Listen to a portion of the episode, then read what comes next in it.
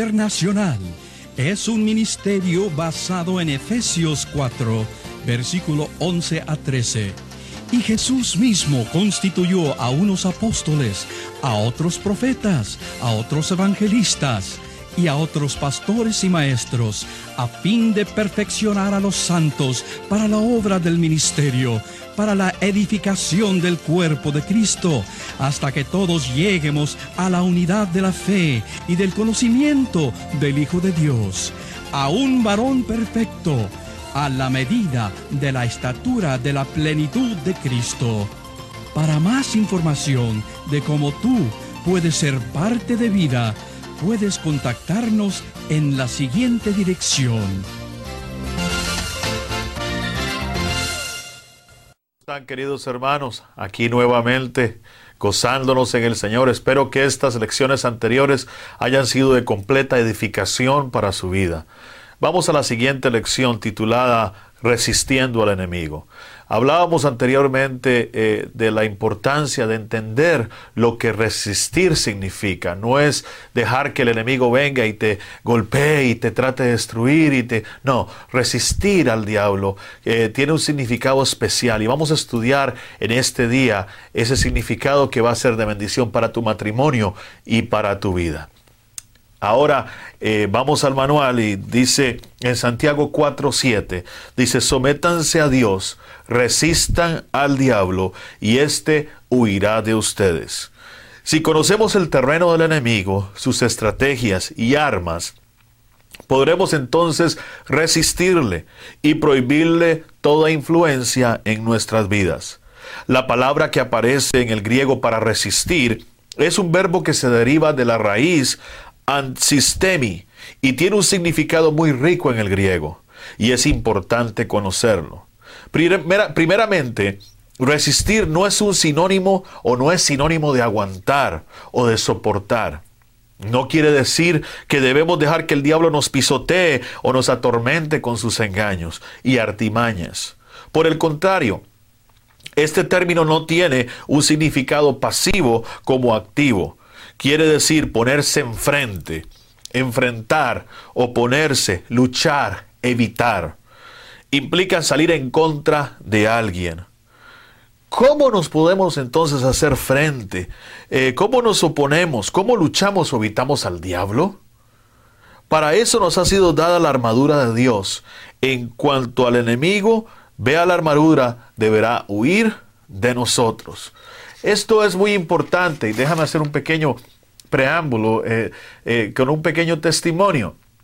Una de las cosas más importantes en el matrimonio eh, que tenemos que atacar es el darle lugar al enemigo que se adueñe de nuestras vidas.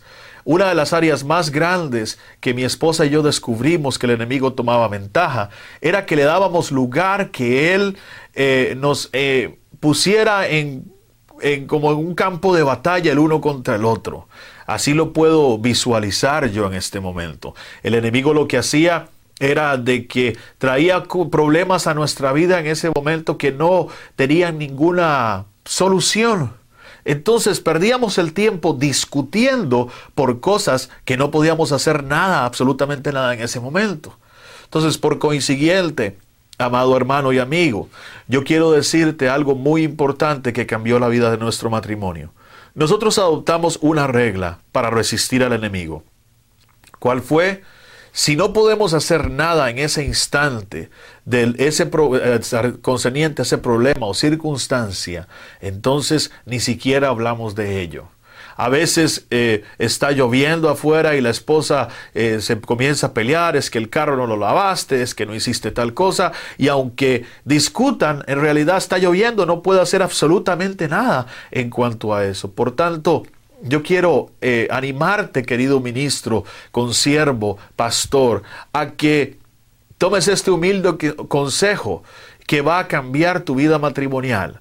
Si no pueden hacer nada en ese instante, concerniente a ese problema, no vale la pena ni discutir por eso. ¿Por qué? Porque el enemigo toma acción de esto y entonces nos desune y no vamos a poder resistirle. Dice, y decíamos anteriormente, cómo poder evitar las embestidas del enemigo, cómo poder lograr el éxito en esta área? Pues tenemos que vestirnos de qué? De la armadura de Dios. Porque cuando el enemigo ve que nos vestimos de la armadura de Dios, él huye de nosotros. Entonces vamos a estudiar un poco la armadura de Dios. Eh, yo quiero que te prepares ahora, que tengas muy buen ánimo, que te abras tu corazón, que te concentres y con humildad aprendamos a ver cada una de estas partes que van a transformar nuestro ser. La primera es el cinto de verdad y vamos a tomar como base Efesios 1, eh, perdón, Efesios 6, 14. Dice, el cinto era necesario para colgar las otras piezas de la armadura y asegurar libertad de movimiento atando la túnica larga que los soldados llevaban. La verdad de que se habla aquí es la verdad objetiva de la palabra de Dios. Dios quiere que estemos dominados y controlados por la verdad de la Biblia por el hecho de que muchos cristianos no están comprometidos a la verdad absoluta y la autoridad final de la palabra de Dios, son ineficaces en la guerra espiritual.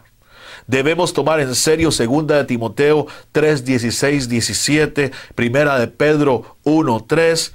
Esto tiene que ser nuestra base. ¿Qué estamos hablando? De que tenemos que creer en la palabra de Dios tenemos que creer que la palabra de Dios es la verdad absoluta. A veces eh, leemos algo en la palabra de Dios y dudamos, a veces pensamos que no va a acontecer lo que la palabra de Dios dice y no entendemos que lo que Dios promete en su palabra, Él lo cumplirá. Tenemos que poner la palabra de Dios como guía efectiva y absoluta en nuestra vida para obtener la victoria.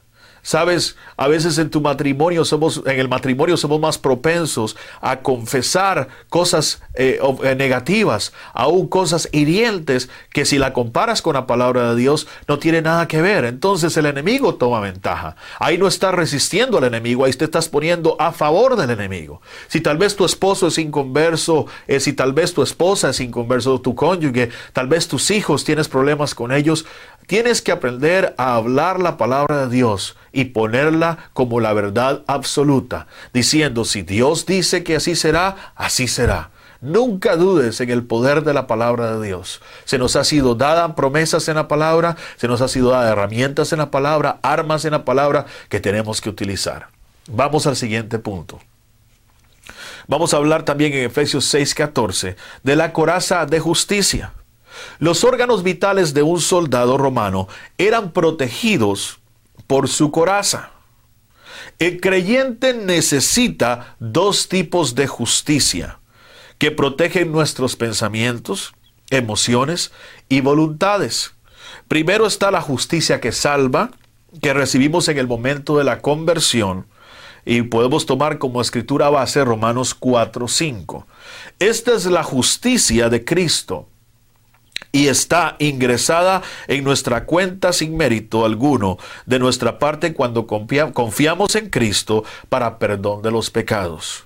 Segundo, hay una justicia producida en nuestras vidas por el Espíritu Santo. Esto ocurre en la vida del creyente mientras él reconoce su pecado y gira hacia Cristo. El escoger vivir correctamente es una gran protección. ¿Cómo puedes resistir al diablo? tomando la decisión de vivir correctamente. Escucha bien esto. Tienes que odiar la condición matrimonial en la que tú estás hoy.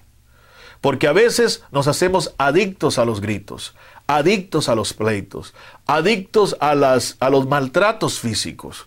Entonces no podemos sentarnos a la mesa sin que haya un pleito, no podemos conversar ni ver un programa de televisión sin que haya una discusión o, no podemos eh, hablar de, un, de una de cualquier eh, cosa eh, porque queremos ganar ese argumento y no aprendemos a vivir correctamente, no aprendemos a ser justos. Y cuando no adoptamos ese estilo de vida, lo que sucede es que estamos dándole cabida al enemigo para que se adueñe de nuestra vida y ahí es donde vienen los problemas.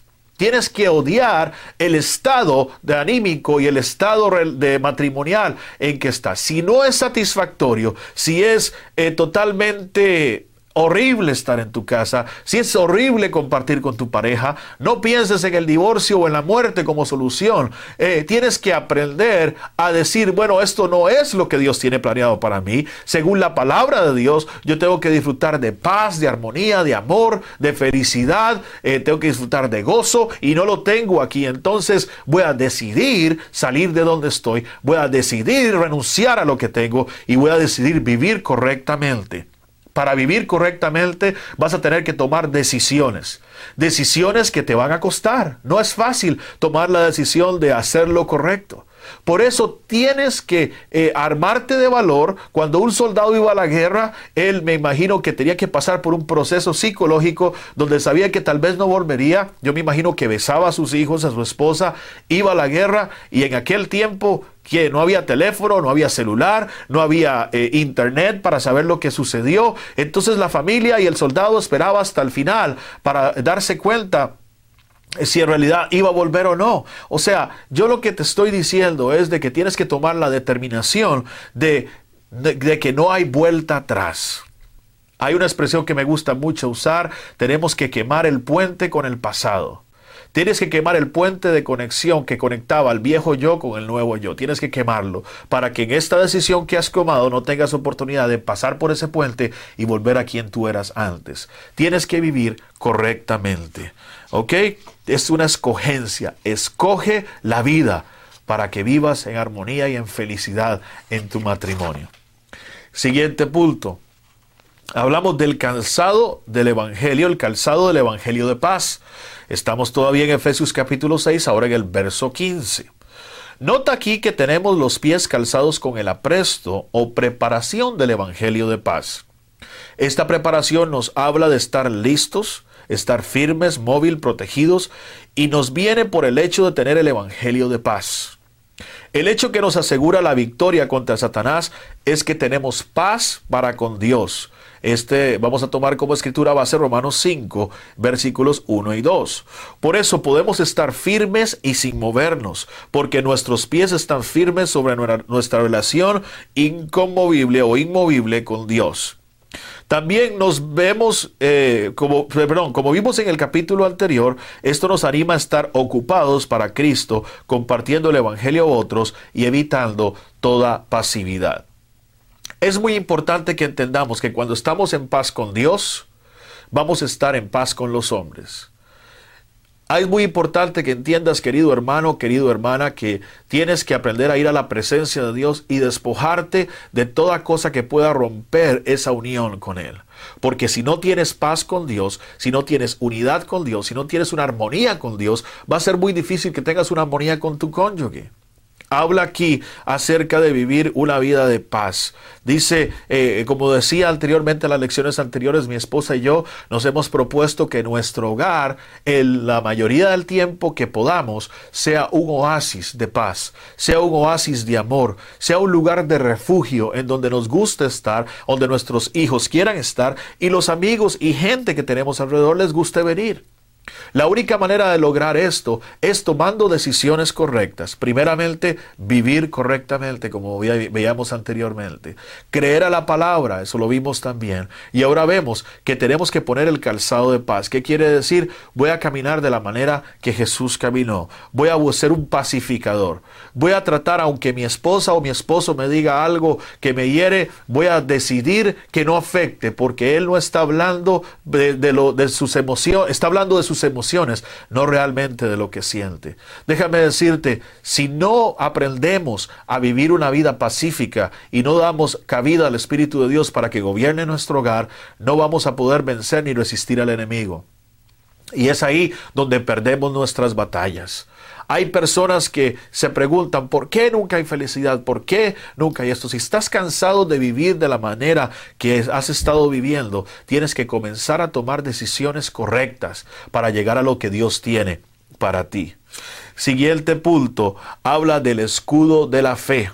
Estamos en el verso 16 del capítulo 6 de Efesios.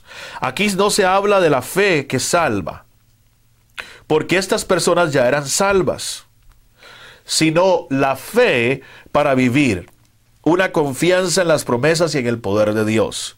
El arma primaria de Satanás es destruir nuestra confianza en Dios y en su palabra. Por fe en Dios y en su palabra somos capaces de manejar todo lo que Satanás nos trae. Solo por no mirarnos a nosotros mismos, sino a Dios, entonces confiar en Él para la vida eh, para la vida, muerte y eternidad y poner nuestra confianza en su palabra de revelación y promesa. Es posible rechazar las tormentas de los dardos de Satanás. Dice algo aquí, es imposible, eh, dice algo que me encanta, que dice que el arma primaria de Satanás, identifiquemos esto, que es el arma primaria de Satanás, es destruir nuestra confianza en Dios y en su palabra.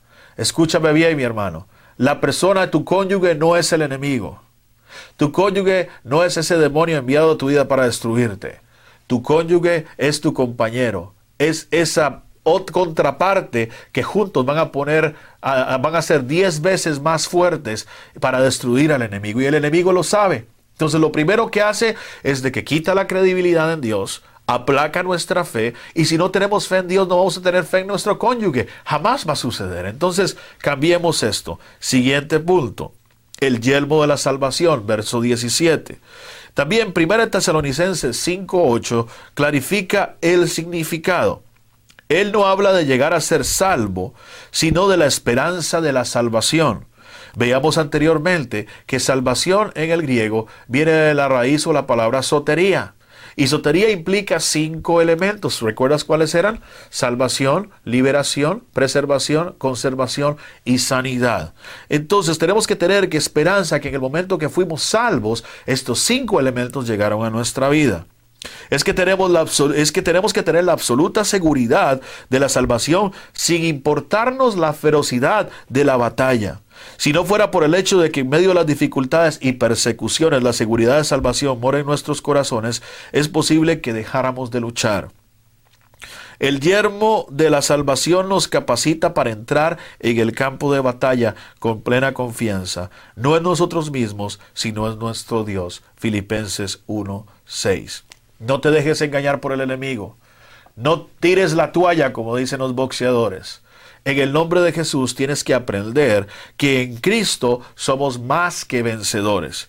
Y tienes que entender que desde que aceptaste a Cristo, desde que hiciste a Cristo el Salvador de tu matrimonio, el Salvador de tu hogar, tienes que disfrutar de salvación, liberación, preservación, conservación y sanidad. Esos cinco ingredientes te pertenecen. ¿Recuerdas la historia de la mujer con flujo de sangre? Ella lo entendió, pagó el precio y obtuvo su milagro. ¿Estás tú dispuesto a hacer lo mismo? Dios es el mismo, Él no cambia. Entonces toma este reto y ve hacia adelante. Y para terminar, vamos a hablar de la espada del Espíritu. Esto se refiere a una pequeña espada como una daga o puñal que fueron utilizados principalmente para defenderse no una espada grande que fue utilizada para atacar. La espada que lleva el cristiano se describe como la palabra de Dios, pero no es la palabra griega, griega logos, sino rema. Rema se refiere a una palabra específica o expresión. En la guerra espiritual no es suficiente tener un conocimiento en general de las escrituras. Necesitamos un conocimiento específico y usar este conocimiento correctamente. Volviendo a la historia de la mujer con flujo de sangre, ella sabía y entendía el conocimiento y la, razón de la palabra. Y sabes que no solo lo entendió, sino que se movilizó hasta ese punto para obtener su victoria. Ella fue la extra milla con tal de obtener su milagro. Y este es el punto que al que quiero llegar para concluir esta mi parte en esta lección. Yo quiero decirte de que tienes que sacrificar, primeramente reconocer que el enemigo está en contra tuya, tu matrimonio está como está, no porque es la voluntad de Dios, es que el enemigo tiene el plan de destruirte. Tenemos como líderes que aprender a dar esperanza a las parejas que están atravesando momentos difíciles y ayudarles a ver el futuro, a ver que la situación donde están ahora no es la situación en que estarán siempre porque a veces eso es lo que trae frustración y no nos permite arrancar. Él, eh, Jesús oh, siempre dijo en su palabra, si ustedes hacen esto, yo les daré aquello. Siempre hay una acción que tomar para obtener una victoria. Entonces, si quieres ganar tu batalla y obtener la victoria, tienes que tomar la acción correcta. No dejes que el enemigo te desanime y te destruya. No dejes que el enemigo venga sobre ti y quiera desarmarte. Oye, en el nombre de Jesús tienes que resistirle. Ya vimos con qué. Con la armadura de Dios.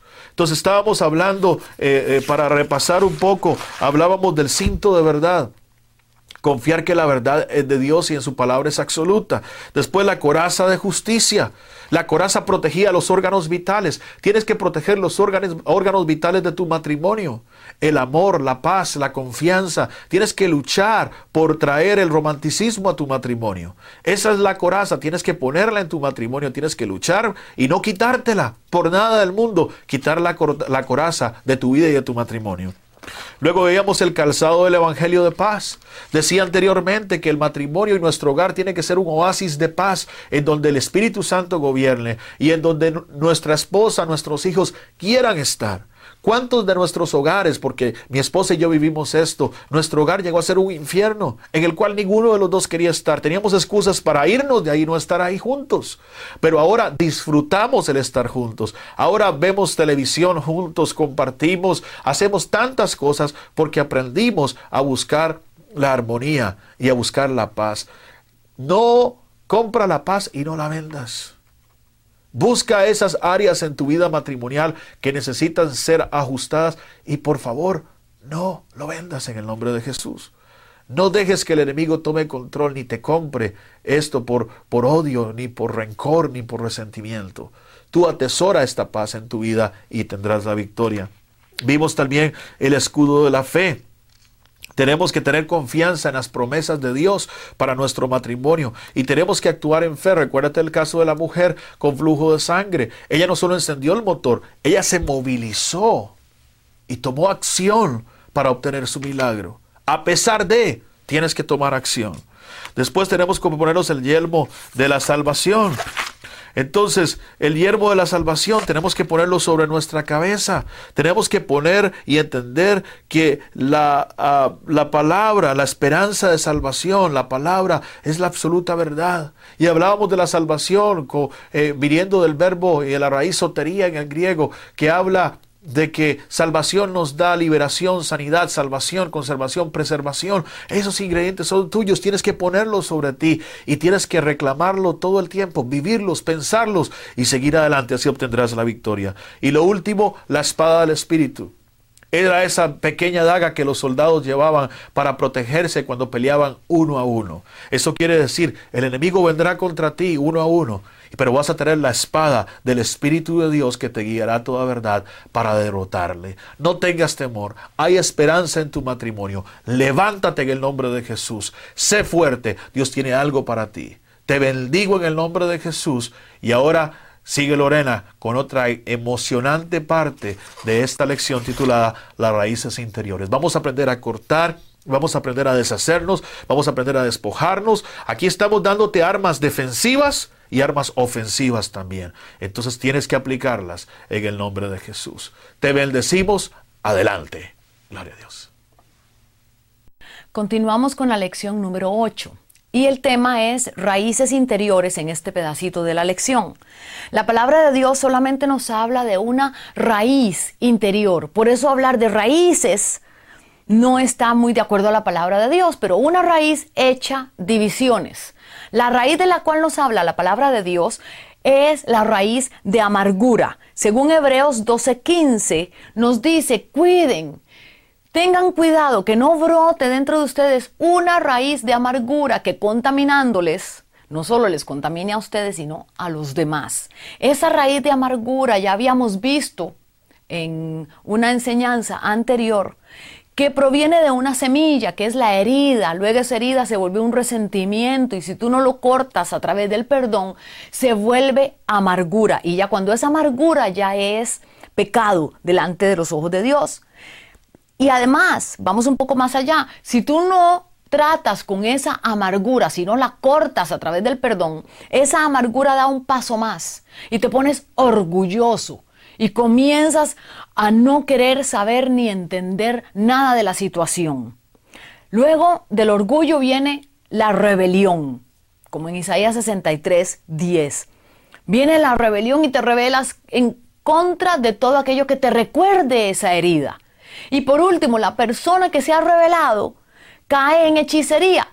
Cuando digo cae en hechicería, no es que comienza a hacer conjuros ni comienza a hacer cosas, no. Hechicería o idolatría son dos pecados que vienen eh, a tener el mismo rango. Cuando una persona es rebelde, ya el último paso que le queda es la idolatría hacia sí mismo, hacia otros dioses, hacia otras doctrinas, hacia otras personas, menos a Dios. Eso es lo que hablamos de hechicería o idolatría. No necesariamente el hacer conjuros ni cosas de esas, sino el estar dándole la intensidad o el, cariño, el ímpetu, el, e, el énfasis, no dárselo a Dios y dárselo a otras cosas, ya eso es idolatría. Yo voy a poner algunos ejemplos de cómo tú puedes discriminar esta raíz de amargura y las subdivisiones. Un maestro una vez nos enseñó la maravilla de esta palabra de Dios. Y yo quiero compartir con ustedes lo que a mí me quedó de esa enseñanza que aprendí una vez y que también hemos profundizado dentro de la palabra de Dios con más ejemplos y con más citas bíblicas. La raíz de amargura da ciertos frutos. Como es una raíz, da frutos que tú puedes ver, esos frutos son visibles. Si tú sientes temor o inmadurez o soledad, eso generalmente, generalmente es porque está produciéndose por una raíz de amargura. Cuando hay trastornos físicos, hay ceguera espiritual, tormentos, cuando hay chismes, mentiras, no se puede vivir del presente, sino que se está continuamente recordando lo que pasó en el pasado y dele y dele. La persona no sale de ahí, sigue contando lo que pasó en el pasado de las relaciones rotas, hay vacíos de amor. Eso enfoca hacia una raíz de amargura el rechazo. Tiene rechazo hacia sí mismo y hacia los demás. Siente que no, que no cabe o que no eh, puede eh, calzar en ningún grupo social. Entonces estas personas tienen falta de identidad tienen dedicaciones extremas para buscar aceptación y mucho cuidado porque también pueden unirse a pandillas en el caso de los jóvenes o la persona que va demasiado a la iglesia, va los lunes, los martes, los miércoles, los jueves, no por convicción propia, sino porque es llenando un vacío de aceptación para quedar bien, sea con su pastor, con sus maestros y no con Dios. Entonces hay una raíz de amargura de ahí por medio. ¿Cuál es la solución para esta raíz de amargura? ¿Cómo cortas esta raíz de amargura? Perdonando. Es la única posibilidad que tú tienes. No es ni reprendiendo demonios, no es quitando nada, solamente perdonando. Tú tienes que arrepentirte de no haber querido perdonar y luego tomar la decisión de perdonar. El segundo paso o una de las ramificaciones de esta raíz de amargura es el orgullo. Cuando hay soberbia, hay perfeccionismo, la persona todo, todo lo detalla a nivel de perfección. Entonces pone obras, todo para él es a través de las obras. Tiene, es muy legalista, pone reglas y las pone delante de los demás. ¿Por qué? Porque es duro con sí mismo y duro con los demás. Ve a Dios como un perfeccionista. Es porque ya el orgullo está allí. Hay falta de amor. Usa palabras crueles cuando se enoja. Es irritable. Pronto para, para juzgar pero tardo para perdonar. Tiene incredulidad, se autojustifica por cualquier cosa, tiene una relación pobre con Dios, porque todo es a nivel de las obras, no de relación, sino a, través de acción. Mira a Dios como un perfeccionista y basa su relación con Él con base a logros y no por la gracia de Dios. No admite sus errores, pero sí se detiene en ver los ajenos. Si tú puedes discernir esto en tu vida, mucho cuidado, puede haber una herida que se convirtió en amargura y luego en resentimiento y, hay algo ahí interno, desde el vientre de, tu madre puede ser. Tal vez algo que no estás consciente, pero que tú tienes que cortar. ¿Cómo cortas si ves alguno de estos síntomas? Solamente arrepintiéndote. El orgullo no se corta con oración, el orgullo no se corta reprendiéndolo. No hay un espíritu de orgullo, no existe. El orgullo es un fruto de la carne. Tú tienes que arrepentirte de ese orgullo. Rebelión. La rebelión demuestra ciertos frutos. Rechazo a la autoridad puede ser a Dios, a los padres, al esposo, al jefe, al gobierno, al pastor. Son las personas que son rebeldes son esclavos de ellos mismos, de su cuerpo y de su mente.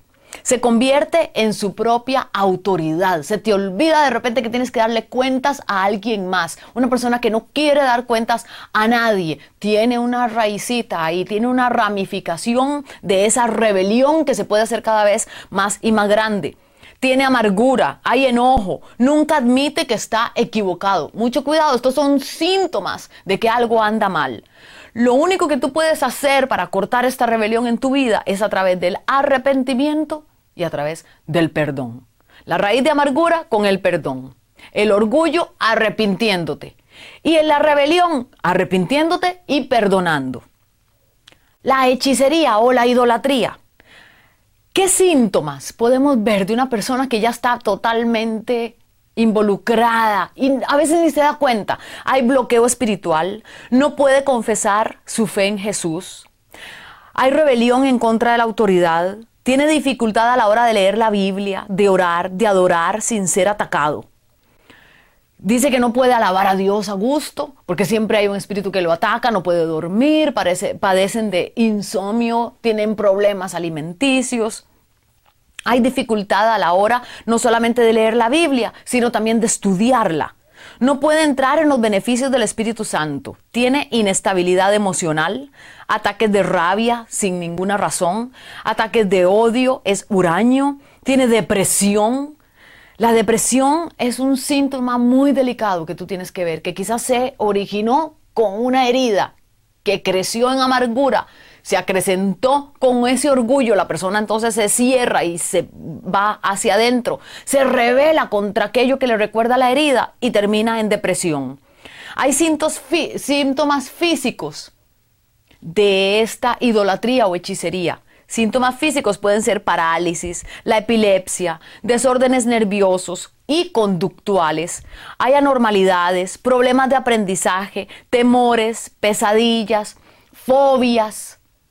Todo eso reunido está denotando que tú tienes que hacer algo. ¿Qué es lo que tienes que hacer? ¿Qué tienes que soltar? Tienes que arrepentirte. La persona idólatra o, o que está en hechicería, la única llave es arrepintiéndose.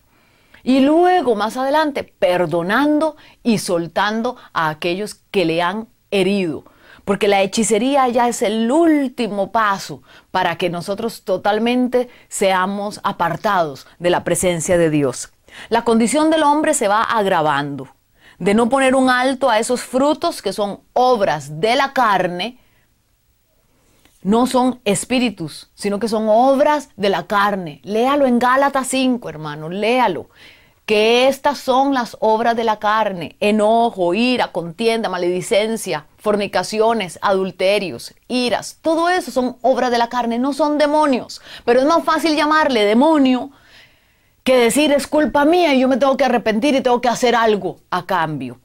Por supuesto que esto le abre puertas al desarrollo demoníaco y, que a demonios te opriman, pero no son la causa principal. La causa principal es que es una obra en la carne que tú tienes que tener cuidado con eso. Todo empieza con una herida y puede terminar en idolatría que es la búsqueda de respuestas por medio de artes ocultos o de la nueva era, todo aquello que nos suene muy bonito y que nos da respuestas que supuestamente la religión nuestra o, o la relación con Dios no nos da, eso es idolatría, hechicería.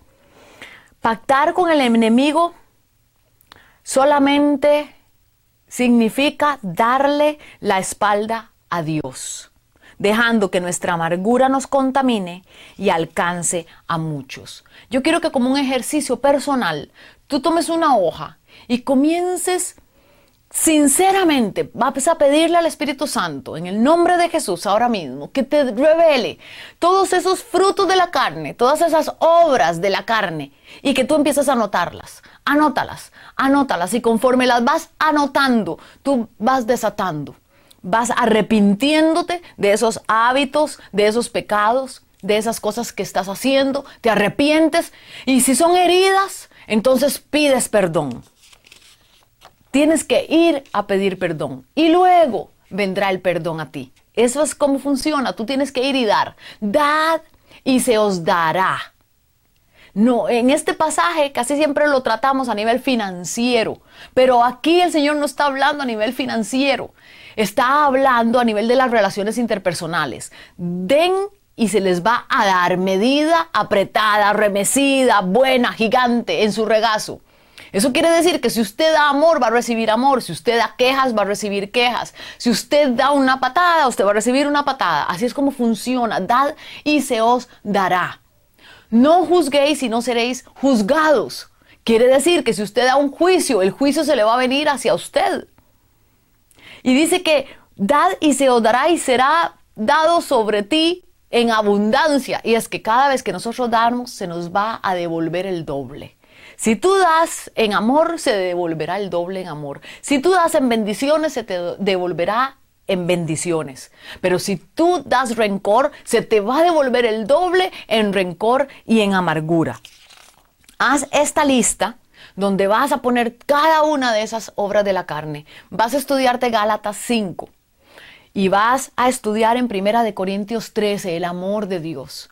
Y cada una de esas cosas las vas a quitar de tu vida, vas a limpiarlas, vas a cortar estos frutos. Pero no solamente el fruto, tenemos que cortar la raíz, porque si a veces tratamos solo el fruto, si a veces tratamos solo la obra del enemigo, por ejemplo la mentira, si yo voy a dejar solo de mentir, de mentir, pero no tratas con la raíz del problema, Tarde que temprano vas a volver a mentir. Tarde que temprano vas a volver a herir a otros. Tarde que temprano vas a volver a tratar mal a otros. De la misma manera en que como uno es tratado, así lo van a tratar. De la misma manera que tú perdonas, vas a ser perdonado. De la misma manera que tú hieres, vas a ser herido. Vamos a repasar de nuevo para que se te quede bien, bien claro. La raíz interior de la cual nos habla la palabra de Dios es la amargura. En Hebreos 12:15. Pero esa raíz de amargura primero comenzó con una herida, a través de una palabra, a través de un gesto. Alguien te hizo algo, insinuó algo. Se convirtió en resentimiento. Y si tú no perdonas ni quitas ese resentimiento, se convierte en amargura y ahí es pecado. No se ponga el sol sobre vuestro enojo. Quiere decir que no pase un día para que tú estés enojado con alguien. Ve y pide perdón. Si esa amargura no se trata a tiempo, se va a convertir en rebelión. Y la persona va a empezar a dar frutos de rebelión, rechazo de la autoridad, a Dios, a los padres los hijos en contra de los padres, el esposo no quiere obedecer a su jefe y se va diseminando y comienza a echar fruto ahí a nivel familiar y la atmósfera comienza a ponerse muy tensa. ¿Qué es lo que hay que hacer como familia? Arrepentirse. ¿Qué es lo que hay que hacer como jefe de hogar? Arrepentirse. ¿Qué tienes que hacer tu mujer como esposa y ayuda idónea del varón? Tienes que arrepentirte y pedir perdón. Tienes que ir, pedir perdón y perdonar soltar. Si no dejamos que esa rebelión sea cortada en nuestro corazón, se convierte en hechicería, se convierte en idolatría, que es cualquier otra respuesta que nosotros busquemos, que no es la respuesta de Dios. Así que en el nombre del Señor, vamos a pedirle al Espíritu Santo que venga a cortar esa raíz interior en el nombre de Jesús que seas libre de toda amargura, que tú perdones y que seas desatado en el nombre de Jesús. Que todo orgullo vengas tu arrepentimiento y que quites todo perfeccionismo y que quites toda crueldad en el nombre de Jesús. Toda rebelión, que tú seas llamado a arrepentimiento por el Espíritu Santo. El Espíritu Santo está aquí te está eh, te está redimiendo, te está diciendo que tienes un pecado ahí, te está redarguyendo, te está convenciendo de ese pecado. Arrepiéntete, arrepiéntete. Y para que esa herida se quite y esa raíz se elimine, perdona. Y para los que están involucrados o estuvieron involucrados en hechicería, corto esa raíz en el nombre de Jesús. Si ya tú te has arrepentido y si ya tú has perdonado, entonces yo declaro una oración de bendición que rompe toda cadena de hechicería, toda cadena de maldad, Toda cadena con las ciencias ocultas queda rota y no va a dar fruto en el nombre de Jesús. No va a dar fruto ni a largo plazo ni a corto plazo. En el nombre de Jesús tú has sido libre y la potestad de las tinieblas no va a tener ningún control sobre ti. Les habla su hermano y amigo Lee Short, fundador del Ministerio Vida Internacional. Nuestro deseo es el de capacitar obreros para la obra del Señor. Si necesitas más información acerca de más cursos y su costo, escríbenos a la dirección en la pantalla. Dios le bendiga.